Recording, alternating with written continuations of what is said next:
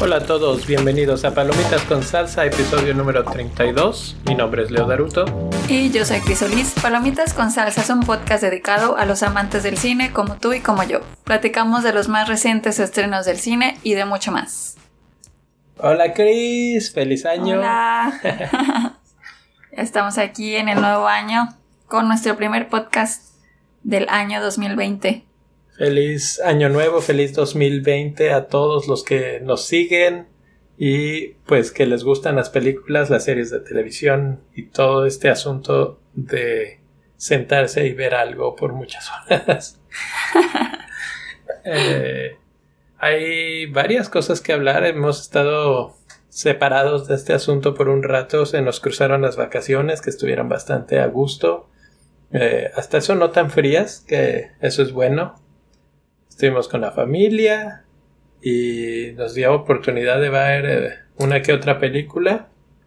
Eh, vamos a platicar sobre los dos papas y vamos finalmente, después de tantas promesas, a platicar sobre la película de Knives Out que ya vimos hace rato, o sea que vamos a hacer un poco de de esfuerzo ahí de, de, memoria, pero espero que me acuerde lo suficiente para poder platicar porque estuvo buena, creo yo. ¿Sí te acuerdas? Sí me acuerdo. Bueno, yo creo que sí. eh, antes que eso, vamos a platicar sobre los globos de oro que fueron el fin de semana. Así es, ya yo sí tenía muchas ganas de verlos y sí hubo eh, cosas que pasaron que sí me esperaba cosas que me sorprendieron y en general me gustó la, pues sí, la, el entretenimiento.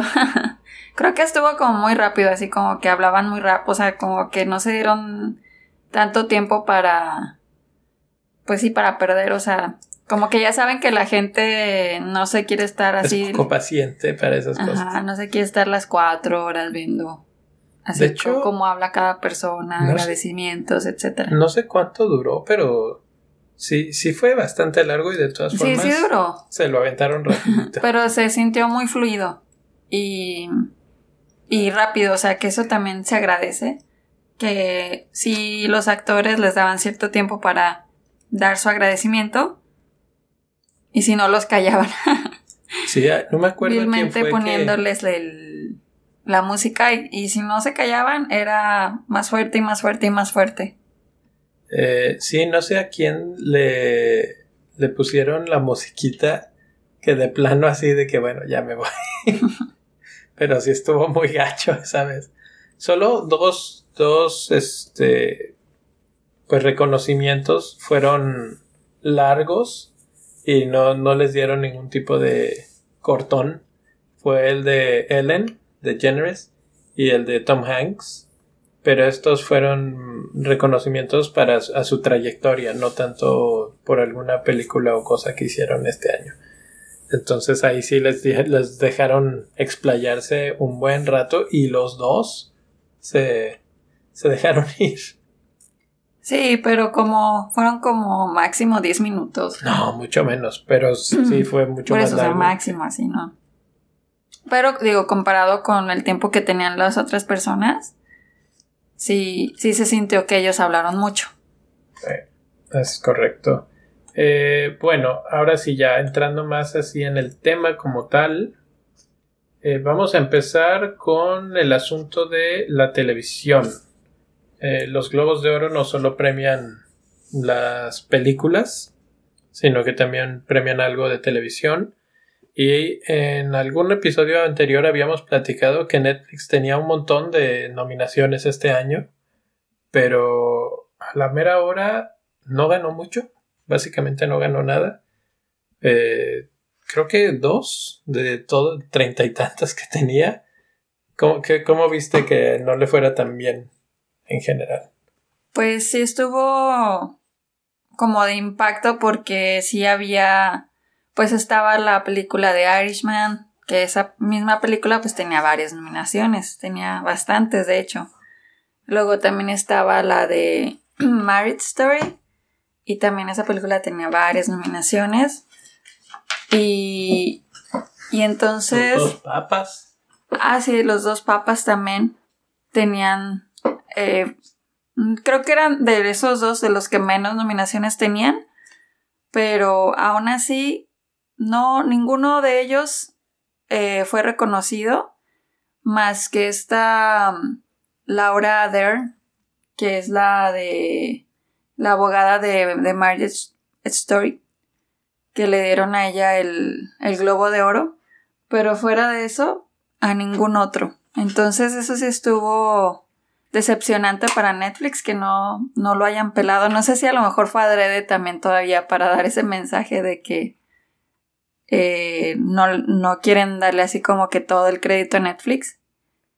O simplemente porque pues no se lo merecía. Pero en mi caso sí se lo merecían eh, en otras eh, categorías que no se lo dieron. Pues sí, estaba competido, la verdad también había mucha competencia en el aspecto de las series de televisión. Los que salieron ganones en realidad fueron tanto HBO como Amazon, que los dos tuvieron varias eh, nominaciones también y ellos sí se la llevaron bastante tranquilo. Eh, Amazon, Fleabag fue la más importante, yo creo. Aunque por ahí hubieron otros, otras que, que salieron a la luz. Incluso Hulu llegó a, a ganar algo con una que ya empezamos a ver nada más de pura curiosidad después de saber que, que estaba por ahí. ¿Cómo se llama? ¿Rami? Sí, se llama Rami y el chavo que actúa ganó el Globo de Oro a Mejor Actor en Comedia. Entonces ya a partir de ahí ya tenemos como que esa serie agregada a, la, lista. de series que queremos ver. Que ya se hizo larguísima porque ahora también hay que emparejarse con Fleabag. Eh, nos seguimos sin terminar Chernobyl, que Chris cada que pasaba algo me volteaba a ver con cara de esto culpa. es que Chernobyl ganó a mejor miniserie. Eh, entonces, eh, cuando nosotros está, empezamos a ver Chernobyl, fue hace bastante tiempo, o sea, meses atrás. Pero bueno, es como la discusión que siempre tenemos de, de que si queremos hacer binge watching o, no. Y con esta serie. hacer binge watching de una serie que dura horas. es que cada capítulo dura una, hora, pero pues de eso se trata de, de ver todo lo que tengas que ver. no importa cuánto dura. Si viste Irishman. Eso sí, vi Irishman. Dura tres horas y media. En fin, bueno, no terminamos de ver Chernobyl y esa eh, serie ganó. Y pues la verdad yo todavía tengo ganas de verla, pero pues como tenemos otras ahorita en la lista yo creo que se va a seguir quedando. Pero la que sí empezamos a ver y que sí, este, pues ya estamos bien picados es la de Succession. Esa ya Estamos en el segundo episodio de la segunda temporada. La primera temporada estuvo muy buena. Casi, casi la vimos al ritmo que a Chris le gusta. Uno tras otro. En básicamente una semana ya se había acabado todo. Está muy buena. Eh, yo la describiría como eh, House of Cards meets Club de Cuervos. no sé cómo lo veas tú. Pues sí está, a mí es como una, a mí a veces se me figura una telenovela, como que hay mucho drama, es mucho drama, y es una familia americana, rica, entonces a veces siento que caen como en los clichés así de de todos estos estereotipos de que la familia rica, de que siempre todo el mundo se trata mal, o bueno, eso es lo que se veía en las telenovelas mexicanas. Entonces creo que es lo mismo aquí en esta, por en versión gringa, de que es el mundo, todo el mundo te quiere envidiar o te quiere hacer algo o te quiere quitar, etcétera. Entonces es para mí es una mezcla entre una telenovela mexicana eh, combinado también sí con Club de Cuervos y eh, pues sí un poquito de House of Cards en como en la producción, no sé, como No, no solo en la producción, sino como en el la intriga. Sí, como en la intriga. Ajá. Sí, sí, sí. y en eh, la política, o sea, como que tratan temas políticos. Sí, aunque esta no es de política, es más de una empresa, un corporativo y, la sucesión familiar, quien va a quedar en, el, en la cabeza, pero hay también política en una empresa. Entonces, exactamente. Entonces, la verdad está muy interesante de, pues sí, o sea, como que trata diferentes temas y de, y es un reflejo también de, de lo que ocurre en una familia tradicional americano, o sea, no estoy diciendo que todas sean así. Yo creo que sí, no. no, estoy bastante no tradicional. bueno, no tradicional exactamente, pero me refiero a que tradicional en el aspecto de que es una familia disfuncional, pues, o sea, es, eso es lo, lo tradicional, o sea, como que todas las familias son disfuncionales. Qué mal quedamos ya todas las familias. y esta está más disfuncional que todas, pero a la vez de que son disfuncionales, funcionan. Eso sí. Eso sí, no, bueno, pues ahí está. Eh, apenas vamos, digamos, a la mitad del camino. Ganó su Globo de Oro. Entonces, pues ya una más a la lista de espera o a la, o a la lista de, trabajo y en proceso. Y, y sí se la recomendamos y además se, eh, se llevó varios, varios globos de oro. Por lo menos más de uno o dos, una cosa así, no tengo el número exacto. Eh, eso es en cuanto a televisión. En cuanto a películas, mm, creo que hubieron sorpresas. Tú, para ti, ¿cuál fue la sorpresa de la noche en, en cuanto a las películas?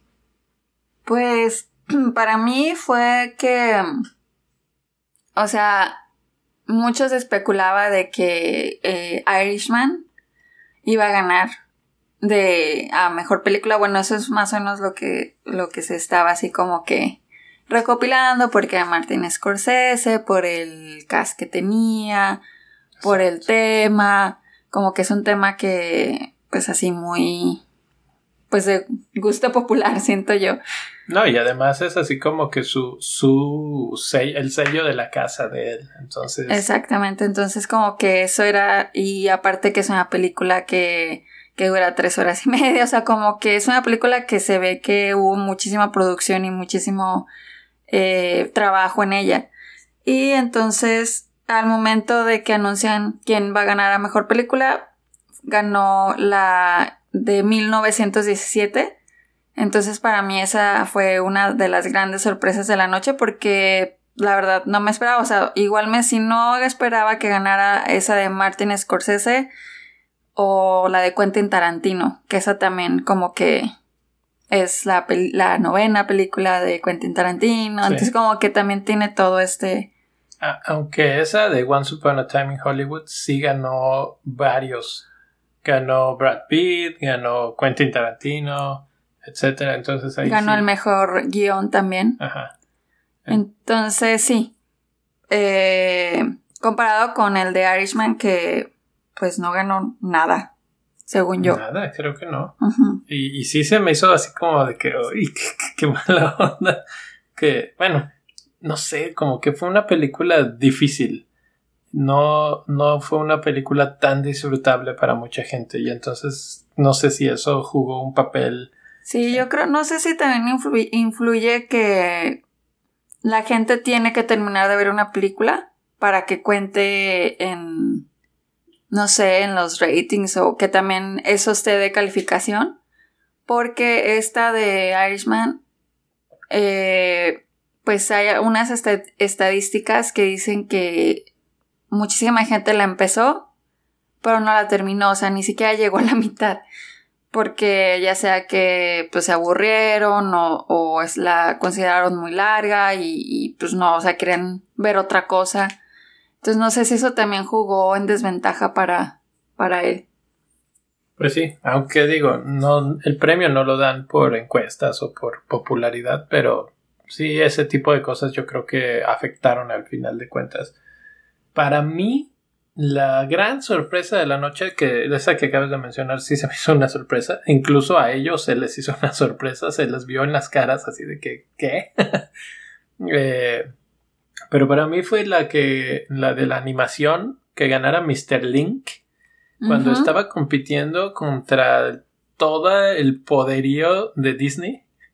Estaba contra Frozen 2, contra Toy Story 4, eh, ¿Cuál otra estaba nominada de Disney? Eh, pues, no sé. El chiste es que eh, les ganó a todas esas. Y si tienen Hulu, ahí está. Así es que la, pueden ver si no la alcanzaron a ver. La verdad es que está muy bien hecha. Y, y, pues me da así como que una especie de gusto raro de que de repente pues premien a alguien diferente, que no sea todo Disney. Aunque la verdad es que yo sí creí que iba a ser Toy Story 4 la que, la que ganaría. Entonces para mí esa fue la sorpresa de la noche y si les pongo una segunda sorpresa de la noche, así como bonus, que Sam Mendes se llevara el, reconocimiento como mejor director. Que una vez más, eh, parecía que, era para Scorsese y y él es el director de 1917. Ajá. Entonces también esa es una gran sorpresa, o sea que al parecer esta película que no hemos visto. Lista de espera. Pues está buena, o sea, buena para dar premios. Que no sé, yo cuando he visto los trailers como que digo, ay, no sé, no, no se me antojó la verdad cuando vi los trailers, pero yo creo que la vamos a tener que ver para poderles hacer su reseña. Tendremos que hacer el sacrificio. A nuestros palomitos. No, sí, sí la vamos a intentar ver. La verdad es que el problema no es tanto querer o no, sino el tiempo que hay tantas cosas ahorita que, esperemos que sí se pueda. Ahorita la que sigue eh, inmediatamente en nuestra lista de espera es The Parasite que gracias a Dios todavía está en, las salas de cine y la vamos a alcanzar a ver. Eh, ganó como mejor película extranjera y le hemos tenido muchas ganas, pero cuando originalmente salió no tuvimos oportunidad de ir. Eh, todavía está o la regresaron o algo así y entonces pues ahí vamos, ahí vamos. Sí, la vamos a ir a ver y yo tengo miedo. no sabe qué pensar de esa película. Porque, pues no sé si sea de miedo o de esas que, que estás todo nervioso todo el tiempo, así de que no sabes qué está pasando. Y, y yo sufro con esas películas. o sea que espero que no sea así. no sé, no sé, yo no he querido investigar más para, para no hacerme ideas. Finalmente. Ah, y otra cosa también que pasó en los Golden Globes. que esto era algo esperado y sí se cumplió. Que y es que ganó este Joaquín Phoenix al mejor actor de, de la película Joker. Entonces, pues sí, eso yo creo que. Creo que algo así va a pasar en los Oscars. No sé, ¿tú qué opinas? La verdad, yo creo que sí, pero yo creo que no sé, yo no se lo daría. Eh, todavía me faltan otras que ver. Eh, nos falta ver Uncut Gems. Eh, dicen que Adam Sandler da una de las mejores actuaciones de su vida. Entonces, aquí ni siquiera apareció. la actuación de Christian Bale, la actuación de Antonio Banderas. O sea, hay varias que no hemos visto. Adam Driver. La de Adam Driver en Marriage Story, también esa fue muy buena. Sí, entonces. Y era uno de los competidores nominados. Y no sé, es que sí, o sea, sí lo hizo muy bien, la verdad. Pero no sé, como que a mí este actor como que me da como que sentimientos encontrados porque cuando dijeron que él ganó, se puso así como que todo serio, o sea, como que... Y luego cuando pasa a dar el, el agradecimiento pone el, el, premio abajo en la en el suelo. En el suelo, como que todos, todos, todos lo agarran y están así como que todos emocionados y digo, él puede reaccionar como se le dé la gana, pero como que eso habla de que, no sé. Como que le vale. Como que le vale. Se vio como que no lo apreciaba, no sé, muy raro. Sí, sí. Entonces como que eso me cayó gordo, así de, ah, te acabas de ganar el Globo de Oro y te pones así, pues mejor dénselo a alguien más que si lo aprecie. Pero digo, o sea, dejando eso a un lado, yo creo que sí está merecido. Y pues bueno, a ver. Sí, a ver qué tal. Eh, hablando de ceremonias y de premiaciones, eh, se acaba de anunciar o confirmar en este caso que una vez más en la entrega de los premios Oscar no habrá presentador como ya pasó el año pasado. Entonces se repetirá de nuevo y, y pues ya, creo que ya no vamos a tener presentador. El último fue este, ¿cómo se llama? Jimmy Kimmel. En el 2018, o sea que ya van dos años que no va a tener la academia un presentador. Eso está, pues igual yo creo que lo hacen también para que sea más rápido. No, definitivamente, porque los presentadores lo único que hacían era hacerlo más largo. Que si las pizzas, que si la selfie, que si vámonos para acá. Yo creo que eso lo echó todo a perder, aunque algunos lo veíamos entretenido, otros decían, ay, no, yo, ah, quiero todo esto. Yo nada más, díganme, díganme, díganme. Hay, gente que yo creo que estaría contenta si les mandaran una lista y dijera ahí la lista de aquí están los ganadores y ya. Así de flojos somos, pues nos hemos vuelto. Pero bueno, ya eh, también les estaremos dando una reseña el día que ocurren los Oscars, que es en febrero. Y pues bueno. Bueno, pues habiendo pasado por todas estas partes preliminares, vamos a platicar rápidamente, porque pues ya llevamos casi 20 minutos aquí plática y plática y nada de películas. Hoy tenemos dos para ponernos un poquito al corriente. Los dos papas. Y así sin spoilers, pero a grandes rasgos, ¿tú qué opinaste de la película? Pues es una película que yo puse sin saber qué esperar y me sorprendió bastante, me gustó mucho. Y a pesar de que es una historia, o sea, la película dice que es basada en hechos reales, pero la mayoría es ficción. Entonces yo la catalogo más como ficticia. Eh, me gustó mucho el tema, cómo se discutió, me gustó mucho el guion, la forma en la que hablaba eh, los personajes principales y me gusta que te que deja un buen sabor de boca cuando la terminas de ver, así como que a pesar de que toca un tema religioso, no sientes que o sea, no, no pasa nada si aunque tú no creas en la religión católica, o sea, no, no te sientes así de, me están tratando de evangelizar o cosas así. y también me gustó que es, tiene mucho eh, acento latinoamericano, o sea, como porque habla, hay mucho español y entonces se siente ese clima a veces eh, latinoamericano porque hay muchas escenas que pasan en Argentina y el papá habla en español, que según yo no habla en español, pero es una un playback o no sé cómo se diga eso, pero eh, me gustó bastante y sí se les recomiendo que la vayan a ver. Bueno, pues a mí también me gustó Estoy pensando si decir que esperaba o no esperaba. La verdad es que hasta cierto punto sí esperaba que, que es lo que iba a pasar porque todos sabemos qué fue lo que pasó finalmente, ¿no? Que, que estaba uno y que luego entró el otro sin que muriera el primero. Pues eso no era una sorpresa. Lo que sí me sorprendió y como lo dijo Chris es cómo se desarrolla la, la historia, cómo la plantean en el aspecto de que pues se conocen y platican y la interacción que hay entre ellos que es súper interesante. Creo que los dos actores, tanto Anthony Hopkins como, ¿cómo se llama el, el otro actor? El Papa Francisco. El, que hace como el Papa Francisco, ahí lo tenía. Jonathan Price. Jonathan Price, se me olvidaba su nombre. Eh, lo, lo hicieron excelentemente bien. Si Jonathan Price estaba hablando español, la verdad es que excelente, excelente eh, actuación en ese aspecto. Sí se la creí que él era argentino de repente y que estaba hablando de uno o de otro eh, idioma, tanto inglés como, como español, como latín. De repente cambiaban mucho y eso está como, como padre, como que se ve muy real el, el asunto. Eh, una cosa que dices de que se ve muy real porque se parecen mucho a los... Exacto. La caracterización es buena. A los de la vida real.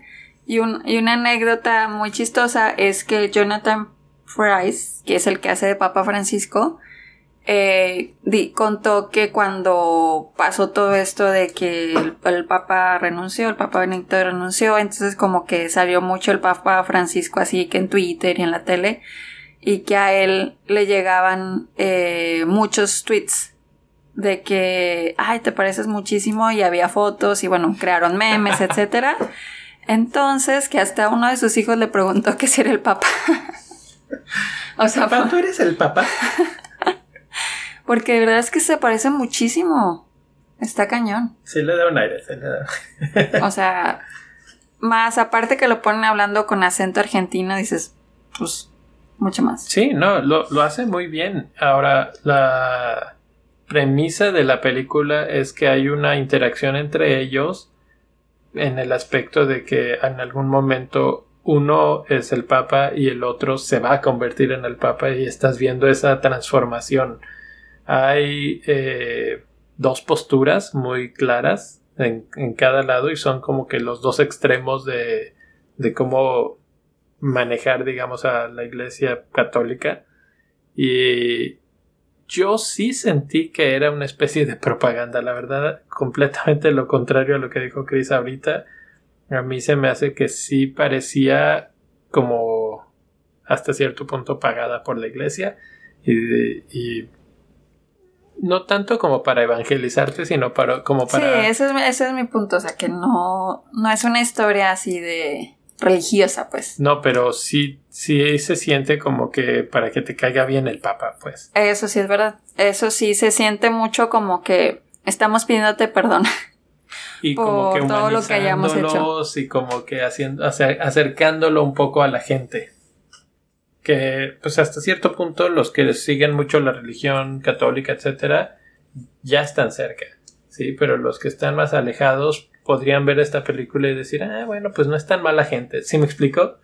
Este, ese es el eh, incluso al mismo Benedicto lo pintan de esa manera, o sea, como que alguien es un humano finalmente y, y, así como tal te lo pintan y como que le ves esas cualidades humanas y dices, bueno, pues está bien.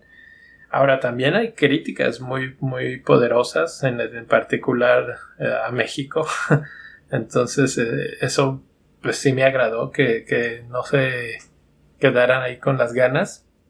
Aunque las los hechos reales, digamos, no son como se presentan en la película, pero por lo menos están ahí presentados de una u otra forma. Entonces, no todo, no salen sin raspones, digamos, que eso también se me hizo interesante.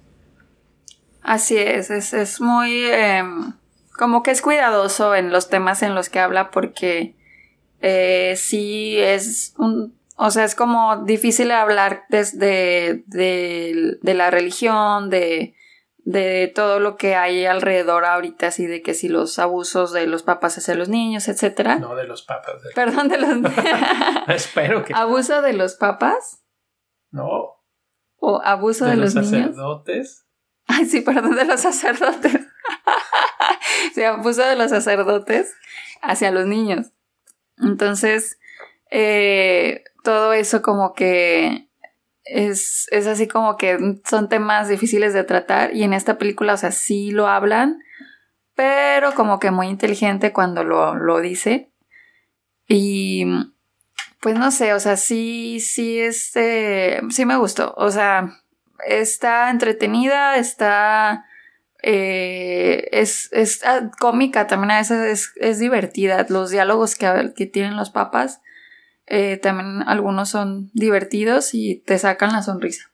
Hay detalles que son eh, reales. Por ejemplo, vemos cosas como que Benedicto toca el piano o que le gusta la Fanta. Y ambas cosas son reales. Vemos cosas como la afición al fútbol del Papa Francisco, lo cual también es real. De hecho, incluso en nuestro podcast de fútbol hablamos de eso el otro día. Eh, invitamos al Papa Francisco a escucharlo. hasta, hasta le mandamos un tweet ahí para que, para que nos escuchara. Eh, sí, él es muy, muy, muy fan del fútbol, entonces es otra cosa que por ahí aparece en la película. Eh, no sé. Hay diferentes cositas. Hay otras que no tanto, eh, que no las mencionaré, pues, porque no estamos hablando tanto en spoilers. Pero creo que sí vale la pena. Está en Netflix, está accesible y fácil para, para verla todos. Entonces, recomendada. Ahí véanla, y, y, luego busquen en Google qué es verdad y qué no y van a ver que muchas cosas no. Y algunos pequeños detalles sí. Eh, ¿Algún otro comentario? ¿Dos papas? No, yo creo que ya podemos empezar ahora sí con, con la siguiente película. Uh, no. If I could pause, why are we doing all this? Let's back it up. The family has desperate motives. And when good people get desperate, the knives come out. You know something. Spill it. I suspect foul play.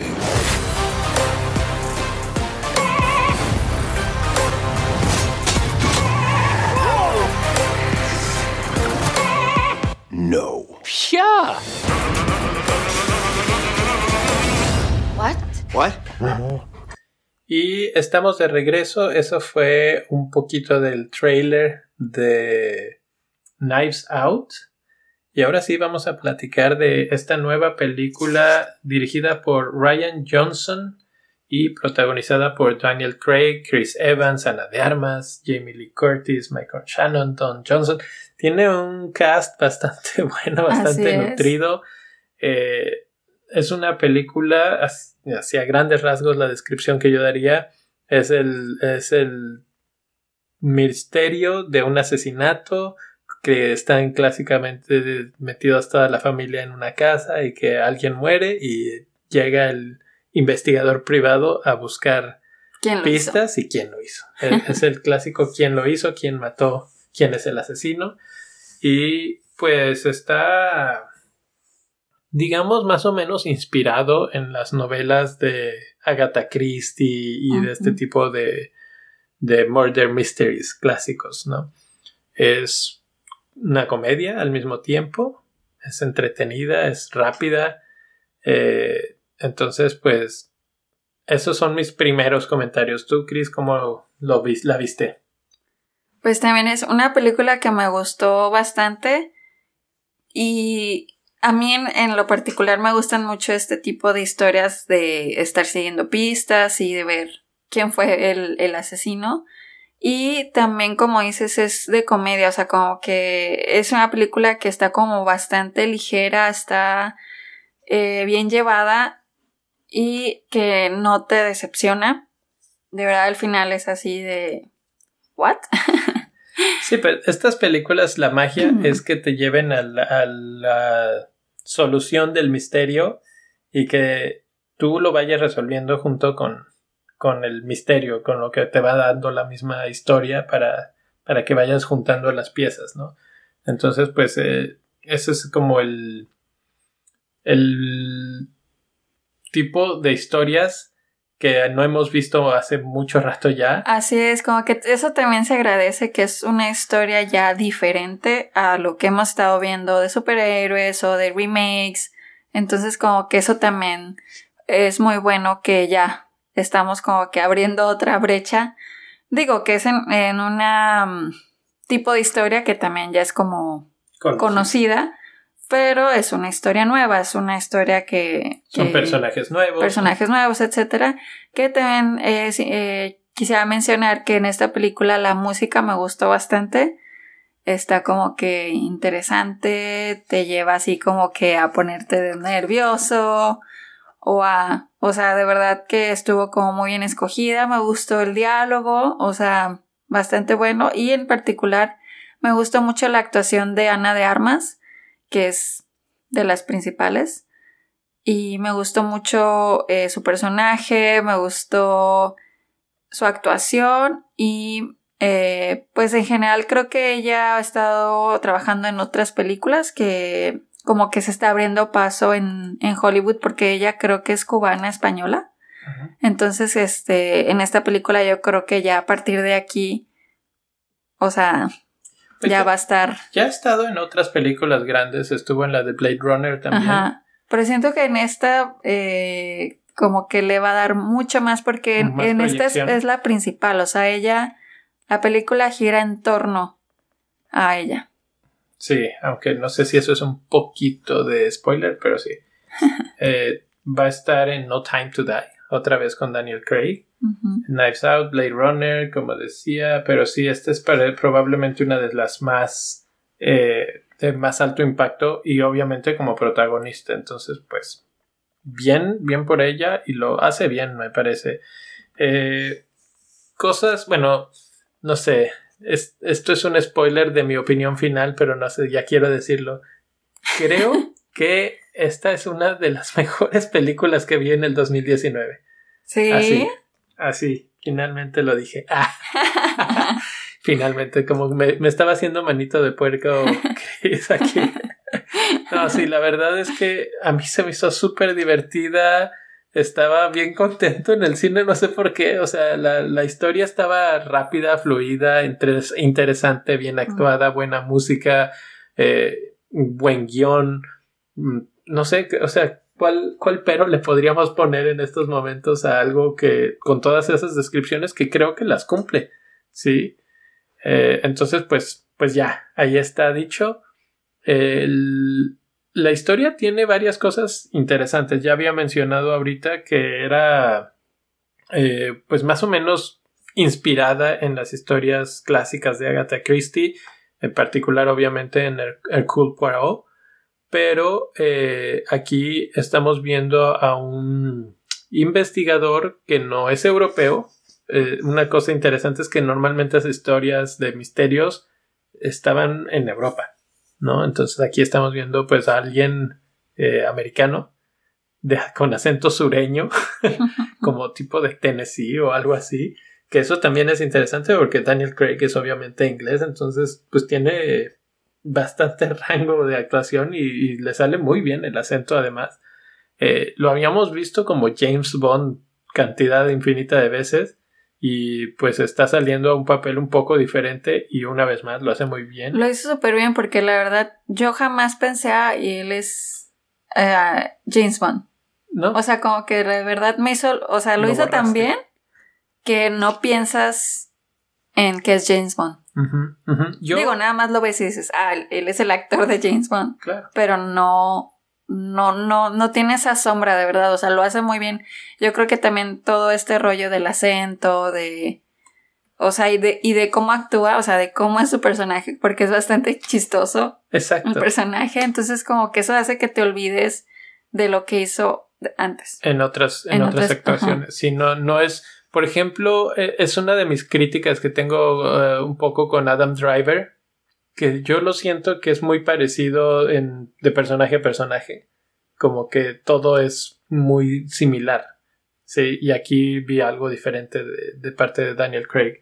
Eh, el personaje es eh, un investigador sureño que se llama Benoit Blanc.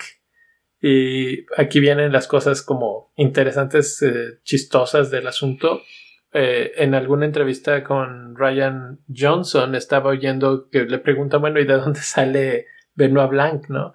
Y él dice, la verdad es que Benoit es por un personaje que a él le gustaba desde joven y, y le gustaba el nombre, se le hacía bonito nombre y dijo, Benoit. Y luego Blanc era porque estaba pensando en algo que lo- el público estadounidense pudiera pronunciar mal de repente y que fuera complicado y que, ay, ¿cómo pronuncias esto? Y así, bueno, pues así fue como, como surge el nombre de, de este investigador. Eh, otras cosas como cosas interesantes, digamos, que todos los personajes que salen en la película alrededor son los nombres están basados en artistas de rock de los setentas entonces eh, por ejemplo Linda y Richard son, son eh, rockeros una pareja de rockeros entonces Pues de hecho, creo la el título, o sea, de Knives Out, también viene de un grupo de rock, de Radiohead. Es de una de las canciones de Radiohead. Sí, entonces todo eso son así como los easter eggs, digamos, que, que Ryan Johnson fue poniendo. Y se, una de las cosas que iba a decir es que se veía que Daniel Craig se divirtió haciendo la película. O como que se veía que tenían un muy buen cast, una muy buena química entre los actores. Y eh, tanto los actores como el director estaban teniendo un muy buen eh, rato mientras la hacían.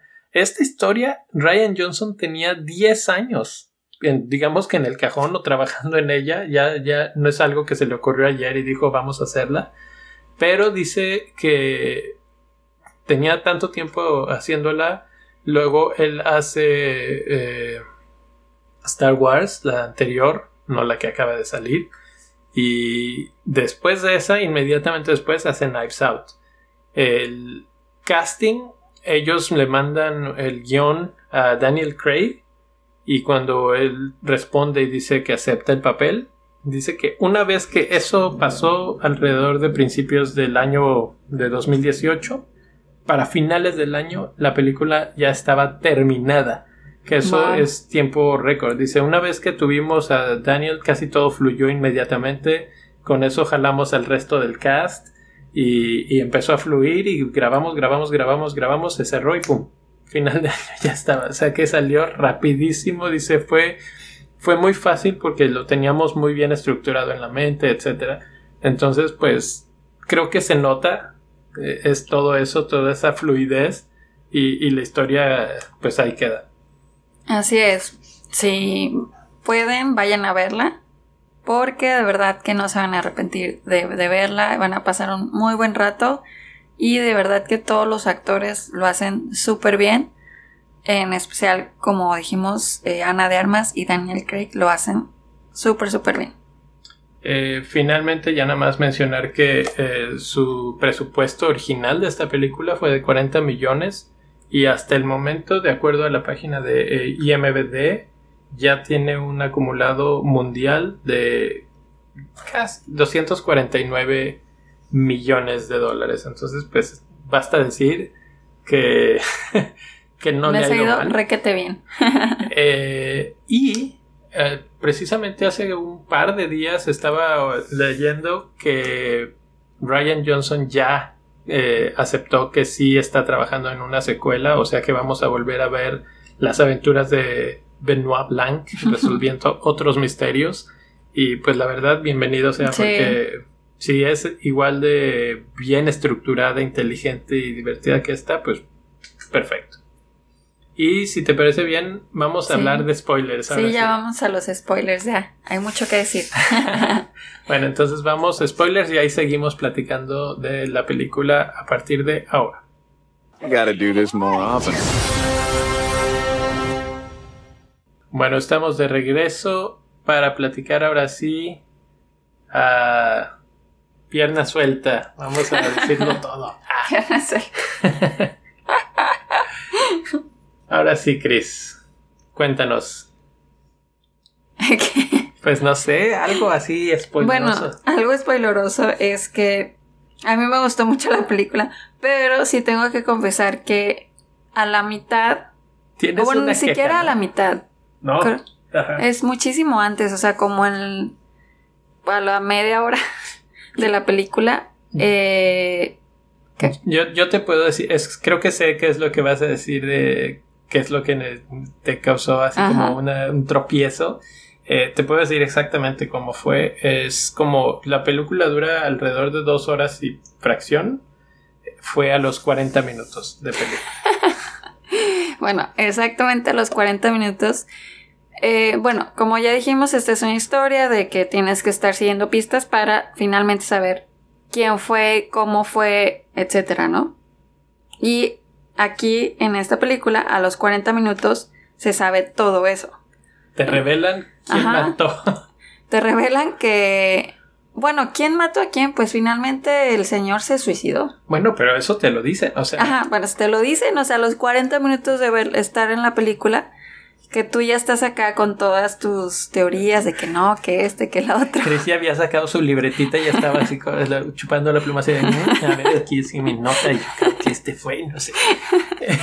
sí, para finalmente decir, ay, fue este y sí tenía la razón, etcétera. Entonces a los 40 minutos ya te dicen cómo fue cómo se mató, este, quién lo mató o etcétera. Entonces la verdad para mí esa sí fue como una pequeña decepción de la película porque no me lo esperaba, o sea, no no fue la verdad un movimiento del director así de a ver, a ver qué piensan, pero entonces como que ahí sí perdí un poco la atención, o sea, fue así de, mm, ok, ¿ahora qué?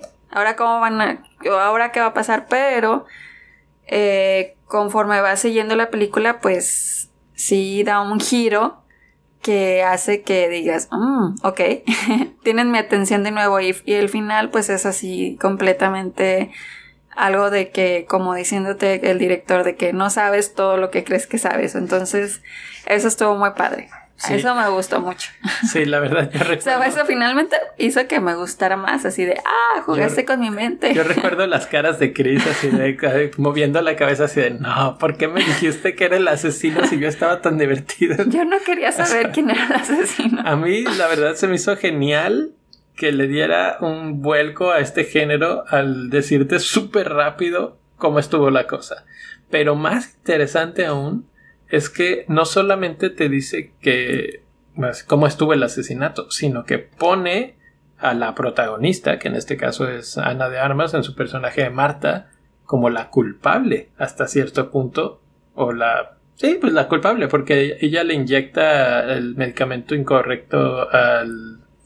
a, este... pues al señor, a Christopher Plumber, que no me acuerdo ahorita cómo se llama en la Harlan. Eh, entonces, ella es la culpable. Y entonces, por primera vez en mucho tiempo en este tipo de películas, tú estás, no, no estás buscando con el detective que gane el detective, sino a ver cómo le hace, entre comillas, la heroína para salirse con la suya y que no la atrapen, ¿no? Entonces, ese giro a mí se me hizo súper interesante que, te pusieran a ti como espectador en esa posición de que estás eh, a favor de la que finalmente cometió el, delito. Eso por un lado. Por el otro lado, eh, eso que dices de que revela y que luego se va a, a otra cosa y luego regresa al misterio. Eh, en esta misma entrevista que les comentaba hace un momento, Ryan Johnson comenta que es parte del plan, porque mm, este tipo de historias de murder mysteries tienen una estructura muy preestablecida. Llegas, te dicen hubo un, asesinato, todo el mundo está aquí, los culpables deben de salir de aquí y este tipo de películas tienen que ser muy cuidadosas o historias tienen que ser muy cuidadosas para no caer en que de repente digas este son, hay, no sé, 10 personas en la casa, pero fue el jardinero que nunca viste y que no te la esperabas, porque eso sería demasiado desilusionante para el espectador que está siguiendo la trama y todo. Entonces no puedes hacer eso. Lo que sí haces entonces, en general, es eh, presentar el caso y al principio es así como que lo que hacen las entrevistas y estar empezando a conocer a cada personaje y sus motivaciones, por qué podrían estar interesados en matar a la persona que se muere y la mitad del cuerpo de la película se trata de ir sacando pistas una por una, una por una, una por una. Y eso se vuelve a veces un poco aburrido, se podría decir, no siempre, pero podría ser como predecible, aburrido, monótono o lo mismo de siempre.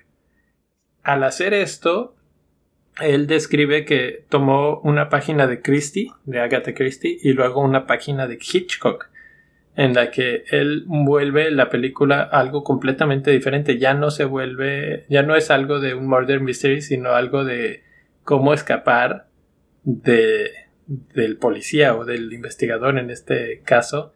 Y es algo más de suspenso y más de tensión y estás así de ching, y ahora cómo le va a hacer para esconder el, el cassette de seguridad y ching, y ahora está manchada aquí. ¿Sí me explico? Entonces se, se convierte en ese tipo de tensión y entonces la película te lleva a otro lado. Al mismo tiempo te sigue presentando ciertas eh, pistas que al final terminan desembocando en la gran revelación que es otro giro de tuerca completamente y, y sí finalmente es un murder mystery y sí finalmente resuelve Benoit Blanc el misterio y quedas completamente satisfecho porque no te lo habían dicho como tú creías que sí te lo habían dicho. Entonces, Exactamente. le dio dos giros a, a la historia y eso estuvo súper padre porque te sacó de la pista por completo y en realidad Pero aparte, o siempre sea, estuvo ahí. Sí, o sea, siempre estoy, pero una cosa sí es cierta, o sea, el señor eh, se suicidó, o sea, como que eso, esa parte nunca cambió. ¿No? Finalmente, el, am- el motivo o el quien quería que se muriera, eso es lo diferente. Pero eso es la parte que si yo podría como criticar es esa parte, o sea, como que eh, no, a no me gustó que se terminara suicidando finalmente, porque también a veces, o sea, me quedé pensando que él se muere, bueno, o se, se, se quiere suicidar porque eh, él está, eh, la enfermera le dio más morfina de la que debía, ¿no? Pero en la pa- una parte más adelante, la que era amiga o que también le, le dan morfina, no sé ya qué papel jugaba, que también... eh, a ver si me puedes ayudar a recordar como esa parte, que ella está, que, que va a buscarla y que ella también se está muriendo porque le inyectó morfina Total.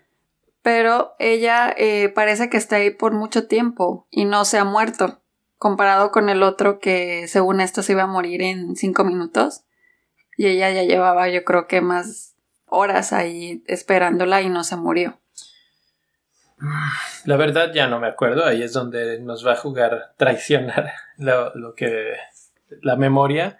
No me acuerdo si a ella la matan con morfina, a, a Fran, creo que es la a la que te refieres, que era otra empleada de la familia, si mal no recuerdo. El, el asunto aquí es que se supone que Marta inyecta con extra morfina a Christopher Christopher Plummer y él dice prefiero suicidarme a que te culpen a ti de que De tú mi me muerte. mataste. Pero eso fue porque ella le dijo te vas a morir en cinco minutos. No, le dijo te vas a morir pronto y de hecho ella intenta llamar a la policía, pero él no, la, no lo permite porque no quiere manchar su historial de ella. Sí, dice prefiero morirme que, que a eso. y ya como que ya estaba listo también, ya se estaba despidiendo. Ahora, él ah, es un escritor en la, en la historia, él es un escritor de este tipo de historias, de misterio y de no sé qué. Entonces, yo como espectador, como que hasta te quedaba la duda de no, igual no está muerto, ¿no? Como que igual fingió su muerte y al final va a volver a salir con que no, nunca estuvo muerto. Y la historia, la, la misma película, te recalca así de. Tú crees que no, ¿verdad? Bueno, aquí está la escena en la que se corta el cuello y tú así. O sea, más, más en tu cara no te lo pueden poner la respuesta de que sí está muerto, sí se mató él, no, no, no está fingiendo, no es. Y eso, o sea, es algo nuevo para mí. Que te lo presenten tan así, tan clarito, de que no, no, no, no. No hay dos, no hay vuelta de hoja, es lo que es.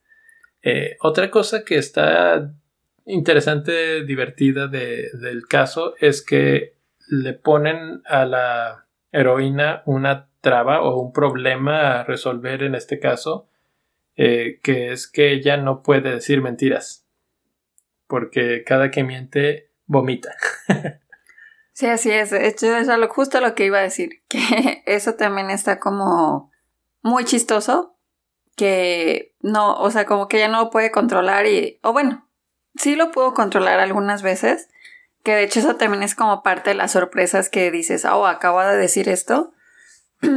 Entonces, ¿qué está pasando aquí? Pero vomitaba a los, a los 30 segundos. O sea, como Sí. que se lo guardaba y así, y luego ya iba a vomitar. Entonces es, ah, ok. tú ya ibas haciendo como que tu propia historia en tu mente. Y eso también es algo, o sea, hubiera estado padre como que lo utilizaran como muchas veces o porque no fue así tan sobreexplotado. Sí, no, eh, creo que estuvo suficiente, porque si lo hubieran usado demasiado hubiera sido como hasta cansado. Pero creo que eh, al final pagó perfectamente en el uso de la última, última, eh, pues, sorpresa, digamos, de la película, que es cuando el actor, este, Chris Evans, que es Ransom en, en la película, pues confiesa todo porque ella le dice que la otra chava, enfermera también, estaba viva. Y entonces cuando él confiesa todo, dice, pues no, no estaba viva y le vomita en la cara. que, dicho sea de paso, otra anécdota de la grabación de la película es que eso pues obviamente no era vómito y que platica eh, Johnson que fue así como enseñar a comer un bebé para decirle, no, mira que está bien que comete esto, o sea, para que se lo metiera ya a la boca y lo pudiera vomitar, entre comillas, que era una mezcla de frutas y frutos secos y no sé qué, pero que, pues no sé, en tu mente se te mete, esto es vómito, ¿no? Entonces dice así, era así de que tenía que yo darle una mordida, una cucharada y decir, mira, mmm, qué bueno está aquí. Y entonces ella, ok, y entonces ya, este, se lo comía pero y que al final en esa escena final este usaron como un cañoncito de aire de esos que escupen así, para, para aventárselo en la cara y, y, la verdad es cuando no sé tú si a ti te pasó pero ella sí está así de yeah porque se salió no se sale con la suya. Así es. Sí la verdad es muy gratificante el final. Estuvo muy bien súper bien hecho y me sorprendió entonces eso está de 10 así de de que te quedas súper satisfecho con la película. Exacto, eso es lo que, lo que tiene, o sea que lleva, el misterio te va llevando bien, eh, la parte de, de, drama, de que la están persiguiendo y tú sabes quién es el culpable y sabes que lo, finalmente van a llegar a esa conclusión cuando encuentren todas las pistas, que ella no puede mentir, y, todo, entonces como que te va teniendo en ese estado de tensión y al final que encuentres esta gratificación de que el malo no se sale con la suya, eh, pues todo bien, bien por todos lados. Creo que ya lo último que nos quedaría por comentar sería el tema social, el aspecto del comentario social que manejan en la película. No sé si recuerdas un poco. Ella es inmigrante, entonces eh, creo que ahí hay un poco de comentario acerca de la sociedad de hoy, de que pues los inmigrantes sí son vistos como menos. Hay una discusión súper interesante entre los hermanos de la familia en un punto en el que están hablando de si son los legales, si están bien que vengan o que si no está bien que vengan al país y, y pues lo ponen así como que muy en la mesa a ella siempre la papachan todo el tiempo, ¿no? Le, no, sí, tú eres como de la familia, tú eres como de la familia, pero cuando se revela el testamento y se revela que ella es la que va a recibir toda la herencia, inmediatamente cambian de opinión y precisamente el arma que utilizan en contra de ella es que es inmigrante y que no tiene sus papeles en orden su mamá. Sí, la amenazan con que quieren deportar a su mamá, entonces eso también juega un papel bastante importante. Eso es ese tema político y, y también lo hace de una manera como muy eh, sutil. Que no te das, o sea, no está tan en tu cara, pero eh, se le puede dar también esa interpretación. No, o sea, sí, exacto, no, no es, no es de que te esté diciendo y diciendo y diciendo, pero es, te deja suficientes pistas como para entender que esto juega un papel importante, que ya, de hecho, es tan, tan así que ellos nunca se saben bien ni siquiera de dónde es ella. Dicen que es de Brasil, que es de Ecuador, que es de no sé dónde. O sea, como que no saben ni de dónde es, no les interesa realmente. Eh, te hace un poco de hincapié en que cuando ya se ven, eh, digamos, en peligro sus, sus riquezas, su fortuna o lo que ellos consideran suyo, inmediatamente voltean a la, espalda a lo que habían, según ellos, querido y abrazado y apapachado. Y es eso precisamente lo que vemos en la sociedad ahorita, ¿no? Somos muy amigos, muy no sé qué, pero cuando algo de lo mío está en peligro, entonces, this is mine y no puedes estar aquí. Sí, y entonces es, queda retratado de una manera sutil pero efectiva y poderosa en la película, entonces pues muy bien también en ese aspecto la, la película. Así es, pues. ¿Tienes algún otro comentario o.? Ya sé, ¿qué es lo que nos falta? ¿Cuántas estrellitas le vas ah, a dar? no, sí, bueno. Sí, si, ya no, si ya no queda nada más, pues ¿cuántas estrellitas le vamos a dar? yo, te pregunté primero, ¿ahora qué? No, yo, yo ya dije un poquito. Déjame, déjame me guardo mínimo el estrellato hasta aquí. bueno, este, vamos a dejar que lo diga el, al final. Pero yo, a, la, a los 40 minutos de la película, le bajé, le bajé estrellitas a. a tu, tu, estrellómetro iba. Sí, iba muy bien, iba subiendo así, ting, ting, ting. Pero, o sea, te digo, como conforme fue avanzando y sobre todo al final, así como que quedé muy satisfecha, yo le voy a dar cuatro estrellas. Cuatro estrellas y yo le doy 4.5 estrellas. 4.5. no que es la mejor del 2019. Pues no sé. no debería sacar 5? no sé si alguna otra le di más estrellas de 4.5 en 2019. Creo que a la de Joker le diste 5. Tal vez. No. Mm, tendré que buscar. O sea, bueno, si alguien lo, que lo acaba de escuchar nos puede recordar, si no voy a tener que regresar ahí. Eh, bueno, de las mejores del año, para mí de las que más divertido me la he pasado definitivamente. Eh, ya me volví fan de Benoit Blanc y espero que pronto veamos la próxima. Y este y pues de, de, Ryan Johnson en general, su trabajo me gusta mucho. Es como muy fresca su forma de, de hacer películas. Y entonces pues agradezco que esté haciendo tanto lo que hizo con Star Wars, que a mí me gustó cómo, cómo manejó la situación y le dio la vuelta a las cosas, igual con este género, lo volvió a hacer y, le da un poco de vuelta, no, no se queda como en lo de siempre. Entonces, pues bueno, ahí está. Y pues esto es todo lo que tenemos por hoy. Eh, no olviden que pueden suscribirse al podcast en todas las plataformas, en Spotify, Google Play, etc. hace el rato Ahorita estamos en plena época de CES y eh, Spotify ha anunciado que está a punto de sacar muchas como estrategias para anunciar podcasts, pero pues si no lo anuncian ellos, ustedes háganos ese favor, promocionenlos con sus amigos, si les, si les gusta lo que están escuchando, pues díganle a alguien pónganselo a alguien mientras van en el carro, platiquen con alguien, vayan al cine y pónganlo de regreso del cine eh, y apoyen aquí. También obviamente mándenos sus comentarios en redes sociales. Sí, ya saben que nos encuentran en Twitter y en Instagram como PCS-podcast. Ahí nos pueden eh, dar sus comentarios, sus qué película quieren que veamos y pues los estaremos leyendo con mucho gusto. Con mucho gusto. Y ya nada más para terminar, una última cosa. Ya vamos a tener nuestra propia página de Patreon. Eh, les voy a dejar el link en, el, en la descripción del podcast, pero va a ser patreon.com diagonal palomitas con salsa. Ahí pueden entrar y pueden apoyar este proyecto. Pueden este, darnos alguna donación lo que sea, ahí casi casi que ahora sí que lo que sea su voluntad por ahora, pero eh, pronto empezaremos a poner ahí las diferentes ofertas y cosas que pues nosotros les podemos dar de regreso eh, como agradecimiento a su aportación. Entonces pues ya, eso es todo y ahora sí nos despedimos. Feliz año. Adiós. Bye.